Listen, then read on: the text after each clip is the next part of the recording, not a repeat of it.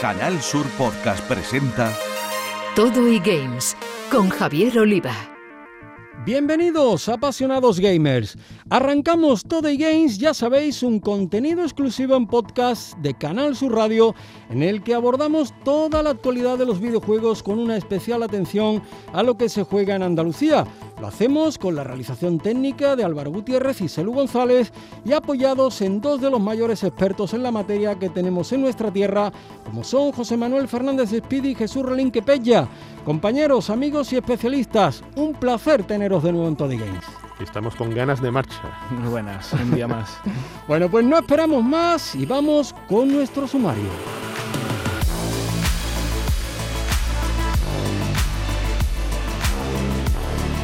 En el apartado de eSports vamos a conocer a un club de reciente creación que trabaja para ser profesional. Nos vamos a Huelva, donde nos abre sus puertas el club BIS eSports que dirige Álvaro Rodríguez Machío, quien nos acompañará en este recorrido. Entre las noticias que nos deja el ocio electrónico, abordaremos las últimas novedades que 505 Games ha sacado al mercado, además de comentar una buena cantidad de títulos que se actualizan a la nueva generación, así como los últimos rumores sobre un nuevo Silent Hill.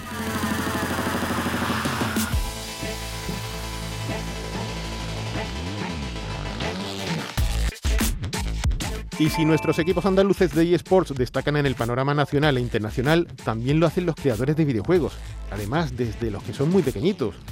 Los descubriremos con Francisco Muñoz, director en Andalucía de la Tecnológica DXC, porque en el concurso nacional que organizan, un equipo de la Academia Sevillana How I Learned Code ha llegado a ser finalista.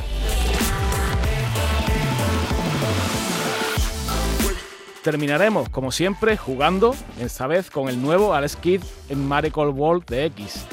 Y siguiendo nuestra buena costumbre, con un clásico. En esta ocasión será el pionero matamarcianos español Destroyer.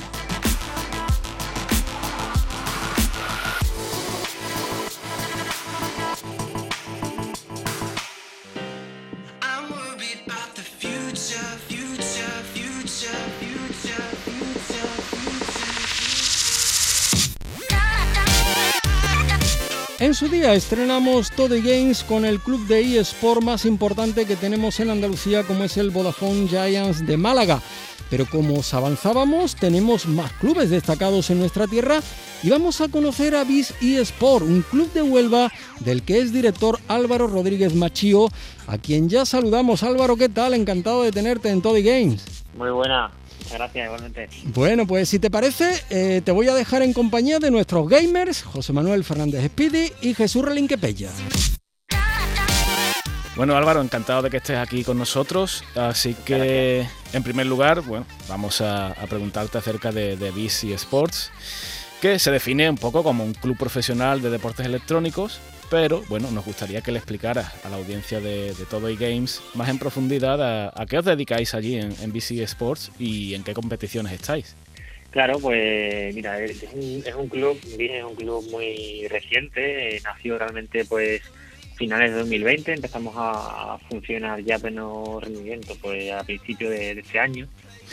Y bueno, aunque todavía realmente no es un club profesional al, 100%, yo diría, lo definiría más como un club que tiene aire profesional porque es el objetivo, llegar al punto de ser profesional en breve, pero todavía no lo es porque estamos compitiendo en, liga amateur, porque no podemos empezar directamente en, en muy superiores, ¿no? Y tenemos pues un equipo de un solo equipo, que es un equipo de, de League of Legends. Queríamos empezar a queríamos empezar desde el principio a sentar unas buenas bases, hacer las cosas bien. Eh, y, queríamos hacerlo únicamente con un equipo, por eso seleccionamos solo un videojuego, que consideramos que League of Legends pues un poco el abanderado, ¿no? El rey de ahora mismo en, los eSports y por eso elegimos elegimos el League of Legends. Y además también nos hacía especial ilusión a mi hermano y a mí, que bueno, hoy no puede estar aquí mi hermano Javi, pero él también es cofundador y, y codirector del, del club. Nos hacía mucha ilusión crear un club en, Huelva. Llevamos mucho tiempo dándole vueltas pues a de qué manera podíamos estar presentes en el sector de los eSports. Eh, tenemos una agencia de, comunicación aquí en Huelva Capital y, y queríamos bueno, pues eso nos hacía mucha ilusión porque nos gusta, nos gusta el sector del deporte electrónico y al final decidimos que, que mira, que tener un club aquí en Huelva eh, podía ser una buena noticia y empezar también a desarrollar un poco el sector en, la provincia de Huelva que todavía está muy, muy verde. Sin duda es una buena noticia, Álvaro. Vuestra imagen corporativa representa un animal curioso, ¿no? Un armadillo, ¿verdad? Eh, ¿Qué simboliza para vosotros? Pues mira, mm, de primera, si te soy sincero, no, no queríamos que, que la imagen del club fuera un animal, porque como sabéis está muy está muy visto en, el sector de los eSports el, uso de los animales como lobo, pero pensándolo mucho, trabajando mucho en la idea del logo, queríamos expresar esa dualidad, porque Javi y yo somos gemelos y, nos gusta, de hecho la, nuestra agencia de, comunicación se llama también se llama BIS y esa palabra que es tan simple, tan sencilla y que, expresa esa, dualidad, ¿no? Y mm, vimos que mm, el armadillo es el único animal que, siempre tiene crías idénticas, siempre tiene gemelos. Mm. Nos pareció curioso y además, ya por redondear todo, pues esa, esa forma de armadura que tiene, pues también le da un carácter de, guerrero que también es muy propicio para, para los equipos. Eh, oye Álvaro, en alguna ocasión, en alguna entrevista, eh, habéis comentado que, de alguna forma eh, en vuestro club perseguís varios objetivos, ¿no? Como bueno, transmitir valores, trabajo en equipo, amistad, competitividad bien entendida, deportividad. Y yo pienso, yo pienso que, con la competencia tan, tan encarnizada que se suele ver bueno, en las competiciones de, de alto nivel, ¿no? De eSports, ¿Tú crees que, podemos estar ante un catalizador adecuado ¿no? para, conseguir todos estos objetivos? Yo creo que sí. De hecho, bueno, lo estamos, lo estamos intentando y, y de verdad que también es un reto porque la imagen que, se tiene en los videojuegos por parte sobre todo de, la gente que no que no juega a los videojuegos o que lo tiene un poco alejado eh, no es muy positiva, las cosas como son.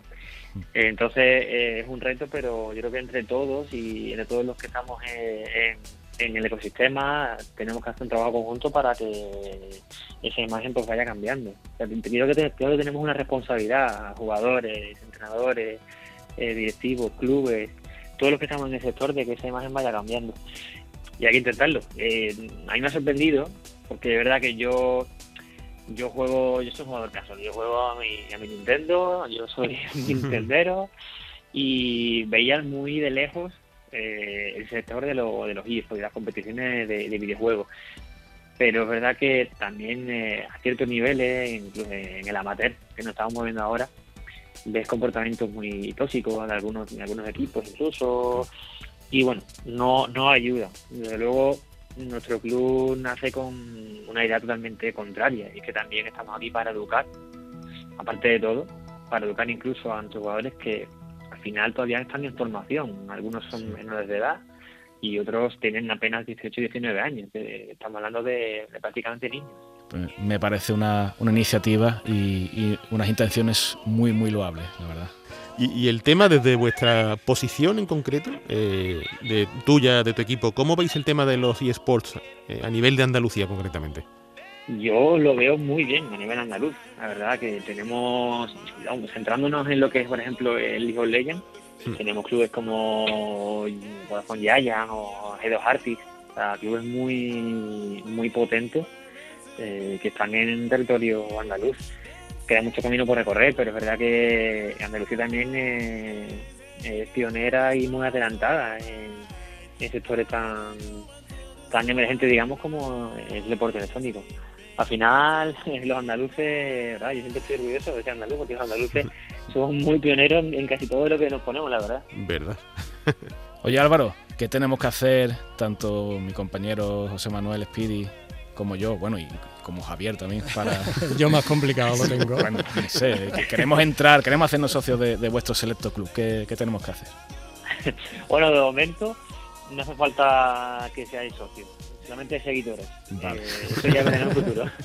Pero lo que tenéis que hacer, bueno, pues eh, seguirnos eh, en redes sociales, que estamos en Twitter, Instagram, también estamos en Twitch, en YouTube, y nos podéis encontrar pues buscando simplemente Biz y Sport y bueno, también tenemos página web, que es bicisport.com. Estaremos ahí apoyando a Bici Sport, el, el, director de este equipo nubense Álvaro Rodríguez Machío, al que queremos agradecerle que haya estado con nosotros y desearle, eh, tanto a ti como al club, muchísima suerte en la competición en la que ya participáis y en las próximas, ojalá pronto seáis profesionales. Muchísimas gracias Álvaro. Muchísimas gracias a vosotros, ya sabéis, en el club y en la agencia tenéis vuestra casa para lo que necesitéis. Saludos. Un abrazo. Un abrazo.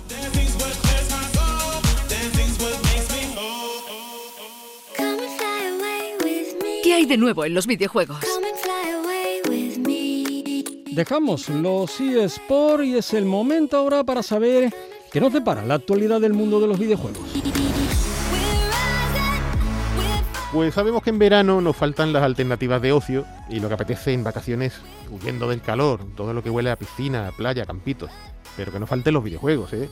Al fin y al cabo, no hemos anhelado siempre eso de pillar las vacas, pensando en agarrar el mando, no soltarlo durante horas, darle caña a un juego hasta ver el amanecer, ¿no? A mí me ha pasado con el nuevo Alex Kidd, me ha pasado en estos días, ¿no? Eh, Del que vamos a hablar en un ratito. Pero no han faltado novedades que hoy van a copar las noticias del programa. Bueno, pues lo primero que vamos a hablar son novedades que nos trae 505 Games. En primer lugar, tenemos la segunda parte de The Red Solstice, eh, la cual responde al nombre de Red Solstice 2 Survivors. Y aunque es una secuela, bueno, pues eh, digamos que redefine de alguna manera el, género del campo de batalla táctico en tiempo real. Y es un juego que, que trae mucha acción, ¿no? Eh, te pones más tenso ahí que, que, si le pusieras una vacuna a Schwarzenegger. Eh, es un juego que, bueno, que en un ambiente de, ciencia ficción, eh, la historia nos sitúa en el año 117 después de la Tierra y el protagonista, que somos nosotros, pues nos han despertado para, para dirigir mm, lo que sería un cuerpo especial formado para luchar contra la amenaza de invasión de mutantes. Lo que es importante de, este juego, eh, lo, lo, más llamativo, es que podemos jugar solo o podemos jugar en cooperativo, incluso con, con hasta siete amigos, ¿no? Y que, bueno, esa mezcla entre estrategia y, y, acción, pues creo que lo hacen bastante único. Lo he jugado y la verdad que es bastante potente. Promete, promete.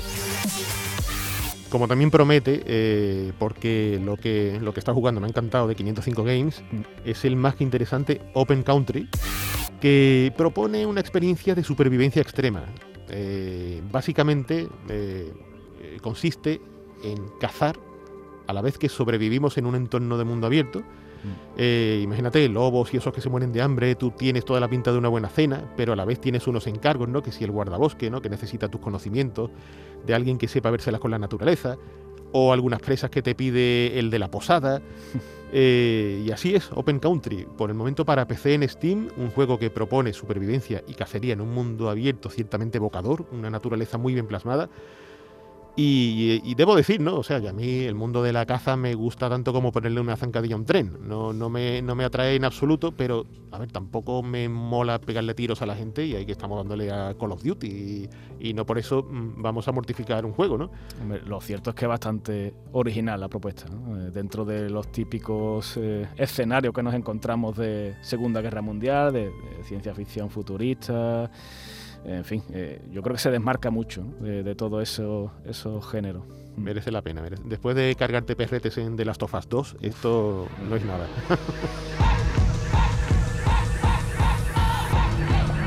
bueno, pues otras noticias que, que, hemos visto durante los últimos días eh, podrían ser esos títulos que, que hemos jugado en, en, la generación anterior en PlayStation 4, ¿no? en, en Xbox One y que ahora, pues de alguna manera, eh, vuelven a la palestra, ¿no? porque ofrecen, eh, las compañías eh, de, estos juegos ofrecen una actualización a, la generación actual, Play 5 o Xbox Series X.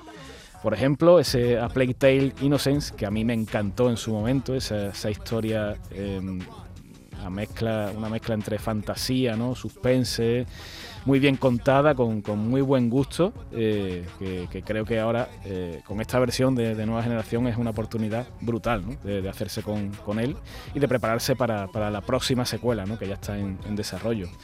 O bueno, ¿por qué no? Ese Doom Eternal, esa nueva iteración de, del clásico eh, juego de, disparos en primera persona del señor John Romero.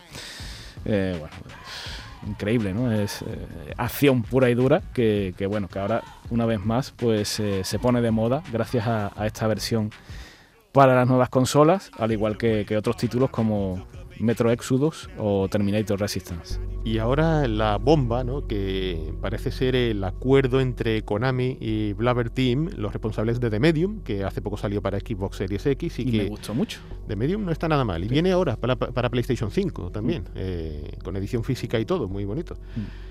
Y parece ser que han hecho un acuerdo con vistas a un posible Silent Hill. Eh, no sé hasta qué punto es una buena noticia o no, porque hay gente que no está de acuerdo con la obra de Blobber Team. Pero bueno, yo, espero cosas buenas. Y aparte, se dice que hay un equipo, un prominente desarrollador japonés, según decía la propia Konami, encargándose de otra iteración de Silent Hill. Y en este caso hemos vivido todo el affair de esa empresa fantasma Blue Box Studio, que parece haber salido de la nada y de repente mm, plasma un proyecto que se llama Abandoned, del que veremos se ha retrasado agosto, creo, la demo. Eh, y tiene toda la pinta de ser Hideo Kojima con bigote de nuevo. bueno, no sé, lo, cierto es que Silent Hill se ha dicho tantas veces que vuelve de nuevo, ¿no? Con un nuevo juego y tal, que ya uno ya no sabe qué pensar, ¿no? No sabe si, si esto es de coña o sinceramente, bueno, pues en este momento, por fin, por fin de verdad vamos a ver un nuevo título o dos nuevos títulos, ¿no? De, de la saga. Pero lo cierto es que, que es algo, una serie de juegos que, que se desmarca ¿no? de, de, otras sagas. ¿no? Siempre tiene algo particular, tanto en sus videojuegos, en su halo de misterio, ¿no? como, hmm. como en todo lo que arrastra una nueva entrega o no, o una entrega fantasma, ¿no? Como tantas veces hemos vivido con, con aquel título que, que, se quedó en el olvido, ¿no? Que, que iba a ser Silent Hill y, y, nunca lo llegó a ser, ¿no? Esperemos que no sea el cuento del lobo.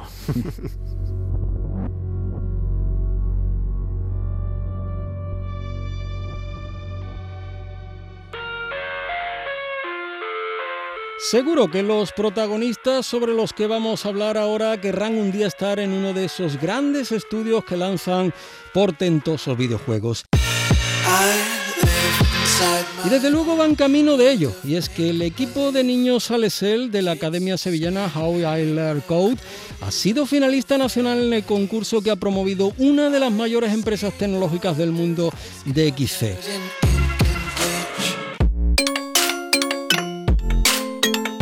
Su director territorial en Andalucía está ya con nosotros, Francisco Muñoz. Muy buenas tardes y bienvenido a Toddy Games. Igualmente, muy buenas tardes a todos. Bueno, si te parece, te dejo con nuestros especialistas Pella y Speedy. Muy bien. Muy buenas, Francisco. Encantado de que estés aquí con nosotros. Lo primero que te vamos a preguntar, bueno, mm, DXC Technology, ¿qué es? ¿Qué nos puedes contar acerca de, a qué os dedicáis? Bueno, básicamente DXC Technology es una compañía multinacional Básicamente lo que nos dedicamos es a, la ayuda a las compañías globales a administrar sus sistemas de tecnología de la información y sus operaciones, modernizando las mismas y optimizando sus arquitecturas de datos y garantizando lógicamente la seguridad y la, escalabilidad a través de, de, lo que llamamos nosotros las clouds, que son las nubes públicas, privadas o híbridas, y básicamente fomentando la, la, innovación en todo lo que tiene que ver con, la, con el desarrollo de la tecnología. A nosotros aquí en, España, básicamente nos, llamamos DXC Iberia, somos España y Portugal. En, España estamos 7.000 compañeros y en Andalucía, que es la parte que me toca a mí, pues estamos alrededor de 400 personas distribuidas entre Sevilla, Almería y, Málaga. Lo genial es que de forma paralela tengáis iniciativas como aquella de la que estamos hablando hoy. Y, es el hecho de que queráis ¿no? Eh, buscar esa, el hecho de facilitar ¿no? que los jóvenes se acerquen a la programación y a la tecnología ¿no? de una manera fácil, divertida. Eh, ¿Cómo enfocáis este objetivo? Bueno, básicamente, digamos que lo que nosotros o fomentamos o tenemos es una responsabilidad social. Por un lado, ya sabemos el déficit que hay en general, en concreto en Iberia, como os digo, eh, a nivel de, de a todo el mundo hablamos de digitalización, etcétera, pero sabemos que tenemos un, largo camino por recorrer en todo lo, que tiene que ver con la formación. Y el objetivo de este programa pues, básicamente es facilitar el, acceso de, los jóvenes a la programación y a la tecnología pues, de una manera fácil, divertida, que, que, fomente su curiosidad, su imaginación y les permita desarrollar habilidades en, el, en lo que es el pensamiento computacional, el, desarrollo de las nuevas tecnologías, no solamente del punto de, del disfrute, como puede ser la como pueden ser las redes sociales, sino más bien en, en, la creación y en el desarrollo de su imaginación. En relación a los, a los ganadores, ¿no? El equipo Montaltinas, eh, Montaltinas en la categoría junior y Rex Dev en el senior, pues han ganado este certamen, ¿no? El de XC Iberia Codes. Eh, y el lado de ellos, ¿no? Eh, de, Sevilla, como finalista, se encuentra el centro educativo How I Learned Code, que, aparte es de, un buen amigo, Carlos Rojas, y que han diseñado un juego de aventuras muy original, imaginativo, y me encantaría saber más a este respecto. ¿Qué nos puedes contar de esta creación? Bueno, lo que, lo que queríamos este año, ya sabéis que se inició este programa en DXC, no a través por el tema del COVID, se inició ya en el año 2016, si no recuerdo mal, con nuestros compañeros de Asturias y de Galicia. Este año lo que ha querido el comité de dirección de DXC era ampliarlo a lo que os he comentado, a toda Iberia y, distribuir por, regiones, por decirlo de alguna forma. Aquí efectivamente Alexel ha sido en, Andalucía el, ganador del certamen y básicamente es desarrollar un juego de, en este caso de una temática de aventura, lo más mayores del lugar, como digo yo, eh, pues una cosa similar, lógicamente, con, con su desarrollo, su dificultad, similar a lo que era antiguamente, pues el Mario Bros, el Sony, es decir, programas de aventuras, y en este caso el, el de Alexel, lo, había un, un, personaje que era Mike, que lo que intenta es salvar la Tierra de, de los coronavirus y lo que hace es ir a través de, de distintos paisajes ir eliminando ese coronavirus con una serie de, herramientas. es una cosa muy, muy divertida para los niños, los niños aprenden y, además aprenden a, crear a través de, este tipo de iniciativas y de divertirse al fin y al cabo nosotros, bueno, los oyentes de nuestro programa estarán, estarán quizás cansados ¿no? de escuchar que, hablemos de, títulos andaluces de videojuegos como, como el Capitán Sevilla, ese clásico de, los 8 bits, o quizás más, más cercano, ¿no? ese, ese gran Blasphemous eh, de Game Kitchen que, bueno, que ha cosechado un gran éxito a nivel mundial. Pero ¿tú crees, eh, Francisco, que, hay cantera eh, en, en, nuestra tierra, en Andalucía, para, para aportar a la creación de videojuegos? Bueno, yo estoy completamente convencido. Al final, yo lo que creo es que hay que enseñarlos desde, pequeños a los niños a fomentar este pensamiento computacional. Pues al final, eh, sabemos todos que tenemos este déficit. Yo particularmente estoy eh, pues, especialmente orgulloso que haya llegado en este primer año, haya llegado un equipo de, los 400 participantes, de los 400 niños participantes, que al final han sido 200 equipos, pues que, uno, uno en concreto de Sevilla o de Andalucía haya llegado a ser finalista, pues me parece que como primer año eh, es, un, es un hito importante. Y luego eh, espero que para el año que viene, pues eh, lógicamente haya mayor participación si cabe. Estamos en torno a un cuarenta y pico por ciento de aumento año a año de, de, niños que, que participan y también yo creo que una cosa importante es que ese déficit que vemos, no solamente eh, de, niños en general o de desarrollo de, carreras técnicas, también se vea reflejada la paridad. Para notar un dato, en el año 2016 prácticamente el 15% de los participantes eran, eran niñas en este caso y ya estamos en un 47. Creo que es muy importante que ese, ese eh, desarrollo de las niñas que aprendan a, relacionarse con las nuevas tecnologías, que yo creo que de nuestra edad, pues eh, lógicamente era una cosa residual y que ya vemos que la incorporación es efectiva. ¿Cuáles creen que han sido precisamente las claves ¿no? para que por fin se equilibre esa balanza? Pues yo creo que al final es un, poco eh, intentar a través de, la formación y de, y de que se diviertan eh, pues desde pequeños fomentar el uso de las nuevas tecnologías. Yo creo que es muy importante que desde edades tempranas, por esto, desde, los 10, 11 años, pues se, se le enseñen desde el punto de vista divertido a, iniciarse en este mundo de, las nuevas tecnologías y a partir de ahí yo creo que las niñas eh, ven la tecnología desde otro punto de vista. Bueno, no solamente las niñas, los niños lógicamente también, y que creo que es muy importante no solamente para Andalucía, sino en general para el país, que haya ese pensamiento crítico y que haya ese desarrollo en el, en el mundo de las nuevas tecnologías, porque no es que sea una cosa importante, sino que es básico para el futuro. Sin duda, Francisco Muñoz, director territorial en Andalucía de XC Technology, la destacada tecnológica que ha impulsado este concurso en el que se ha podido comprobar el talento de los niños andaluces en la creación de videojuegos. Muchísimas gracias por contarlo en Todo Games y enhorabuena eh, por la iniciativa. Pues muchísimas gracias y lo único que os pido es que a través también vosotros de, vuestra cadena divulguéis este crecimiento, este desarrollo de los niños y que podamos entre todos empujar hacia, hacia esa digitalización efectiva desde, desde los más pequeños. Gracias. Muchas gracias. Hablemos de videojuegos. No nos vamos, ya lo sabéis, sin jugar un rato. Así que, compañeros, ¿con qué videojuego empezamos? Hoy nos vamos a dedicar de pleno a un solo juego. Eh, en cuanto a juegos modernos, luego le daremos caña a un clásico como Destroyer, pero tenemos como novedad ese Alex Kidd in Miracle World de X. Aunque a mí me gusta decir in Miracle World. Tú sabes que a mí. Siempre queda bien. Exactamente, Miracle. Es como contundente, ¿no? Tan contundente como el juego, que al fin y al cabo eh, es una recreación de todo un clásico de la Sega Master System, un juego que disfrutaron muchos, muchos, muchos niños de la época porque era el juego que venía dentro de los circuitos de la propia consola. Cuando no tenías ningún cartucho que meter, pues tenías siempre ese Alex Kidd in Miracle World hmm. para disfrutar. Un juego que nació de la mano de Sega, eh, un poco para hacerle frente a Super Mario. Eh, y que, bueno, tenemos aquí un pequeño debate porque hay mucha, mucha gente que dice que es un juego que no fue bueno en su día y evidentemente hoy no lo sigue siendo. Pero yo, yo comprendo, comprendo que a día de hoy, como te ha pasado a ti, creo, tú hayas visto ese juego y hayas dicho, no me gusta, no me gusta. Pero también comprendo la, y eso lo he visto de primera mano, eh, de, gente que lo recuerda con mucho, mucho cariño, eh, que tiene esa nostalgia totalmente vívida por ese título y cuando lo ha visto eh, es como si ha dicho, te, quiero mucho, Alex Kidd, ¿sabes? Me ha encantado de volver a verte, ¿no? De niño mono, porque es un monete, es un niño que es un monete.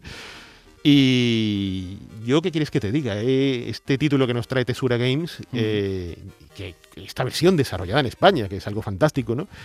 Eh, lo he disfrutado, lo he disfrutado mucho. yo no había jugado al, Alex Kidd original, lo reconozco, y he descubierto un juego frustrante, un juego mm, puñetero, con mala leche, mal calibrado en muchos sentidos, pero que me ha tenido enganchado hasta el final. Lo he disfrutado casi como un niño pequeño. Bueno, a ver, hay que, hay que alabar a, Jan Quentin, al, equipo español con, Ramón Nafria, nuestro colega, eh, nuestro amigo Ramón a, la cabeza, que, bueno, que seguramente eh, entrevistaremos en, algún momento ¿no? en, todo de Games.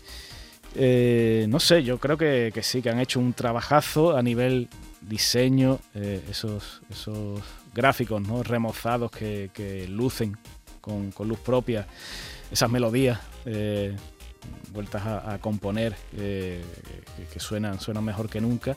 Pero claro, estamos ante, no dejamos de estar, de hecho, ante ese Alex Kidd de, mitad de los 80, que, tenía ciertos elementos dentro de la jugabilidad que, que, hoy día siguen estando y que quizás, quizás en esa época, pues fueran un poco fruto o hijo de, tal época, de, las plataformas, pero que hoy día, bueno, pues esa inercia ¿no? que tiene el personaje a la hora de saltar, aterrizar y, esos dos o tres pasitos que da sin que tú quieras y que te hacen pues sucumbir ¿no? ante cualquier enemigo o, bueno, ese, esa detección ¿no? de, colisiones, eh, digamos que, tú tienes, tú llevas al personaje, a, a, Alex, vas pegando puñetazos y tal, pero si te acercas demasiado a un enemigo, tal vez, tal vez te quite la vida, aunque a lo mejor no te haya rozado, ¿no? Porque esas colisiones pues se hace un poco, no al píxel eh, exactamente, ¿no? Sino con cierto halo que tiene alrededor el, muñeco y que a lo mejor tú estás calculando, crees que lo has calculado bien, pero que va, ¿no? Te,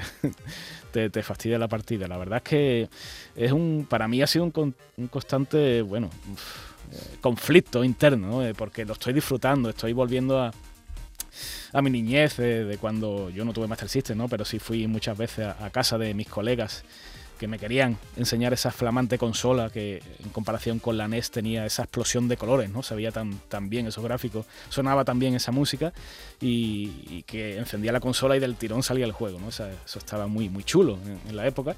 Pero, pero claro, eh, hay veces que, te frustra, ¿no? Eh, eh, intentas avanzar y, das gracias, das gracias al equipo desarrollador de haber puesto ese modo de vida infinita porque te salva la vida para, lograr, digamos, avanzar y, ver la, maravillosa variedad de, niveles que tiene el juego, ¿no? que, que, esto sí es deudor de su original.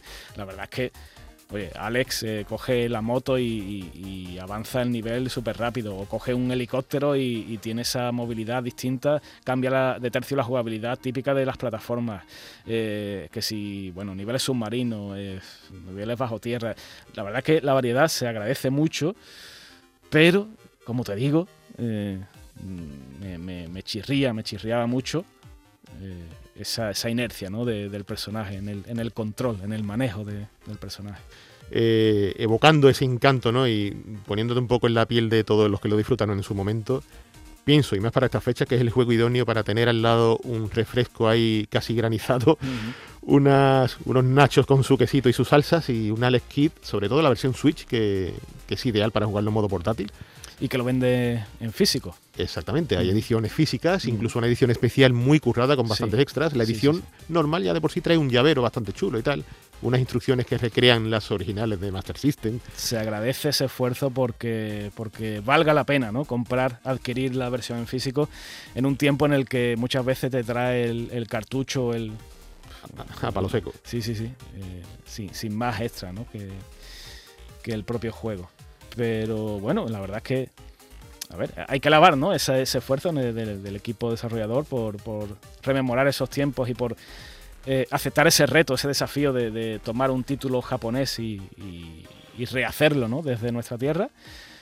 Pero precisamente, eh, y, ya que vamos a, virar hacia lo clásico, em, desde nuestra tierra también, desde España, concretamente desde Cataluña, hace mucho tiempo, mucho tiempo, pues eh, se, programó un juego que se llamaba Destroyer y que fue auténticamente pionero, pero pionero de, verdad, ¿no?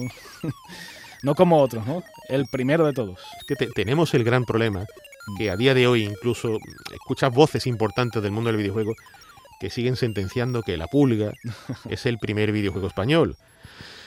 Y esto es una pelea que parece que no se acaba nunca por nuestra parte, ¿no? Siempre reivindicando lo, que hizo aquí Fernando Llago, eh, que realmente desarrolló lo que se puede considerar a todas luces como el primer videojuego 100% patrio. Comercial. Comercial, exactamente. Y comercial porque lo pudimos ver en los salones arcade, en, los bares, ese, ese, inmueble recreativo impresionante. Y teníamos un matamarcianos de la vieja escuela, muy a la usanza de Phoenix, de Galaxian, de todos estos que, que en su época lo petaron Hmm. Y bueno, funcionó bastante bien este Destroyer.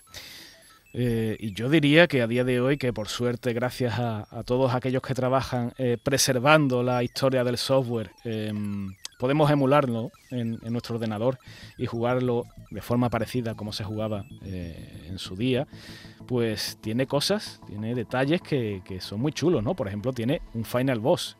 O sea, un jefe final que al final de. que al, al acabar la fase de turno, ¿no? Pues nos, nos obstaculiza el paso para seguir avanzando en el juego. Un cabezón verde, ¿no? Daba miedo, ¿eh? eh daba miedo, daba miedo, pero, pero claro, que aquí lo importante del tema es que cualquiera que, nos escuche pensará, bueno, un Final Boss, eso es lo típico, ¿no? De los recreativos, de las maquinitas de los 80 y tal. Sí, pero es que este puede ser tranquilamente, si no el primero, el segundo, de, los primeros, ¿no? en videojuegos en, bueno, en, insertar un, un, enemigo grande de estas características en un, en un videojuego. Exactamente, esto fue al rebufo de ese gran navío de Fénix de Amstar, eh, un juego japonés, pero, pero hablar de, eh, que estábamos en una época en la que realmente los españoles estaban apuntando muy alto en cuanto a ingeniería y desarrollo de videojuegos, ¿no? prácticamente sin tener ninguna referencia más allá que lo que veían en esa competencia nipona o americana. Mm. Y ahí están los resultados, ¿no? Que era un juego redondo, era un juego emocionante, ese cabezón verde cuando aparecía que de verdad eh, impresionaba, ¿no? Sobre todo con la mente de un niño cuando juegas en esa época y la fantasía y la imaginación pues eh, son ingredientes fundamentales para eh, conjugarlo todo, ¿no? Y de alguna manera hacer que, que cobre vida todo aquello que tenemos en la pantalla. Pues es el momento final de esta nueva entrega de Todo y Games, el podcast exclusivo sobre videojuegos de Canal Sur Radio que hacemos junto a los expertos José Manuel Fernández Speedy y Jesús Relinque Pella, que como siempre se despiden con un... A, seguir jugando. En Canal Sur Podcast han escuchado Todo y Games con Javier Oliva.